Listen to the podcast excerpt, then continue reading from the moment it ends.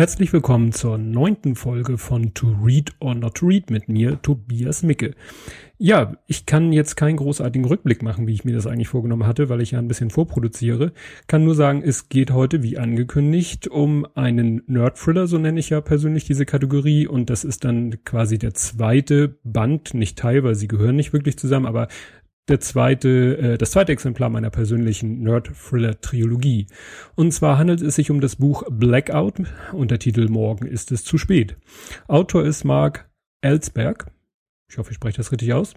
Und das ist wieder, wie eigentlich, und das ist auch so eine Gemeinsamkeit dieser Nerd-Thriller-Trilogie, ein Buch, was ich geschenkt bekommen habe, wo der derjenige, der mir es geschenkt hat, den Buchhändler gesagt hat, Mensch, ich habe hier so ein Nerd, oder naja, die haben das bestimmt anders ausgedrückt, hast du irgendwie ein Buch für den? Und so bin ich zu dem Buch gekommen und es war ein Volltreffer.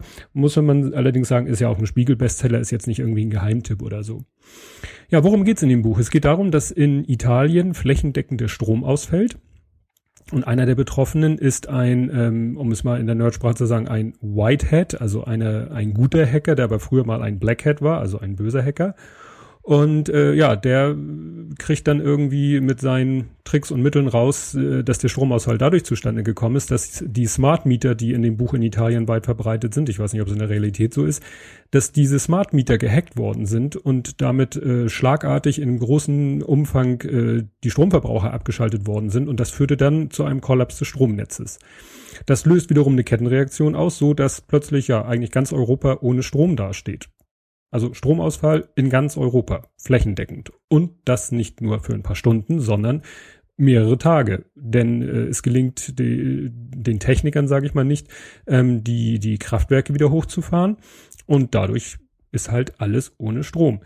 Nun versucht der Ex-Hacker, also der Whitehead, ähm, versucht dann irgendwie mit den Sicherheitsbehörden in Kontakt zu kommen, um denen zu sagen, hier, ich habe da was rausgefunden, da muss jemand sich in die Smart Meter gehackt haben, schafft es dann auch damit den Kontakt aufzunehmen, äh, gerät dann aber durch kompromittierende E-Mails, die auf seinem Rechner gefunden werden, selber in Verdacht zu den Tätern zu gehören. Das ist also so, wie man das von, von manchen äh, Thrillern kennt, wo es um Mord und Totschlag geht, dass der, ja, dass es ein, äh, jemanden gibt, äh, der verdächtigt wird und der dann beweisen muss, dass er nicht der Täter ist und stattdessen selber den Täter suchen muss. Teilweise dann, äh, äh ja, ohne die Polizei, weil die ihn ja selber auf dem Kieker hat. Das ist sozusagen eine, äh, die Hauptgeschichte. Parallel gibt es dazu noch andere Handlungsstränge, die aber alle so miteinander verwoben sind, was das Ganze sehr äh, ja, komplex, aber trotzdem gut zu lesen macht. Und was wirklich sehr, sehr beängstigend ist, ist, wie geschildert wird, wie sich langsam Anarchie breit macht. Weil wenn kein Strom mehr da ist, dann geht gar nichts mehr. Nicht nur, dass das Internet nicht geht, was vielleicht für die meisten Nerds das größte Problem ist, sondern es geht ja gar nichts mehr. Wasser fließt nicht mehr, weil die Pumpen nicht mehr funktionieren. Das heißt, jeder hat plötzlich ganz privat ein hygienisches Problem. Er kriegt seine Entschuldigung, Scheiße nicht mehr weggespült. Ähm, die Geschäfte machen alle, können alle dicht machen, die Lebensmittel verfaulen und äh, das wird im Buch wirklich sehr äh, detailliert beschrieben und das hat der Mensch auch wirklich äh, gut recherchiert, das hat er sich nicht so ausgedacht, was da alles dranhängt. Also dass dann natürlich das Benzin nicht mehr in den Tankstellen äh, aus den Zapfsäulen kommt, dass also der gesamte Verkehr zusammenbricht, damit natürlich auch die Lieferkette, wenn es denn Geschäfte gäbe, die überhaupt noch auf hätten.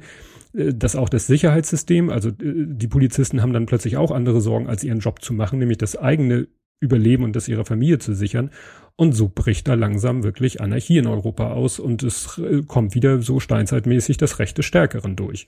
Und äh, das hat mich wirklich sehr nachdenklich gemacht und äh, ich habe mich dabei erwischt, wie ich wirklich noch Wochen später dachte, Mensch, was würdest du machen? Wie würdest du versuchen, über die Runden zu kommen?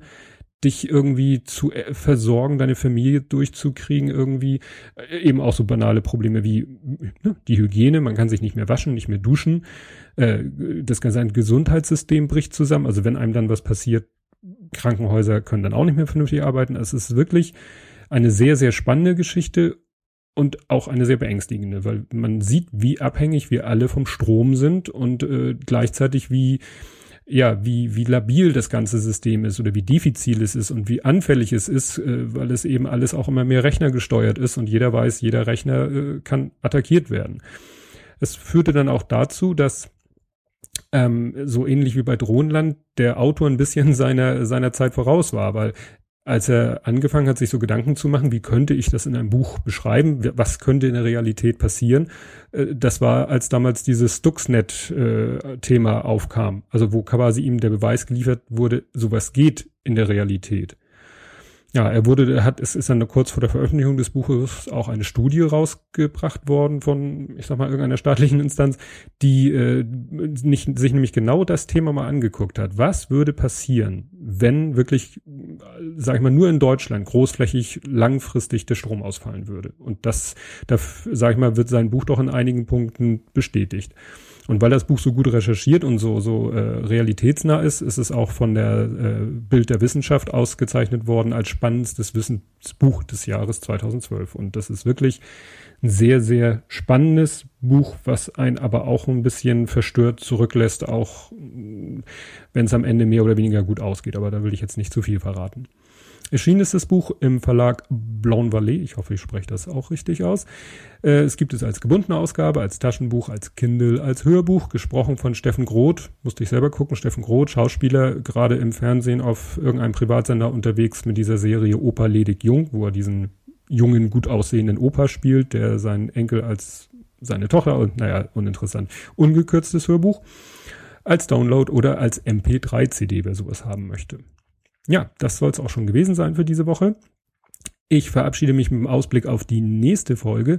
Das ist die zehnte Folge und deshalb, weil es ja ne, ein kleines Jubiläum ist, eine Nullnummer, in, nein, nicht Nullnummer, sondern weil ich nulle mit dieser Folge, mache ich ein Double Feature, weil mir aufgefallen ist, dass ich gerade in letzter Zeit zwei Bücher gelesen habe, fast hintereinander gelesen habe, die beide doch das Thema hatten im weitesten Sinne Geld, Reichtum und äh, Gesellschaft. Und deswegen werde ich da die beiden Bücher in, in einem, in einer Folge vorstellen, weil ich finde, die passen wirklich thematisch sehr gut zusammen.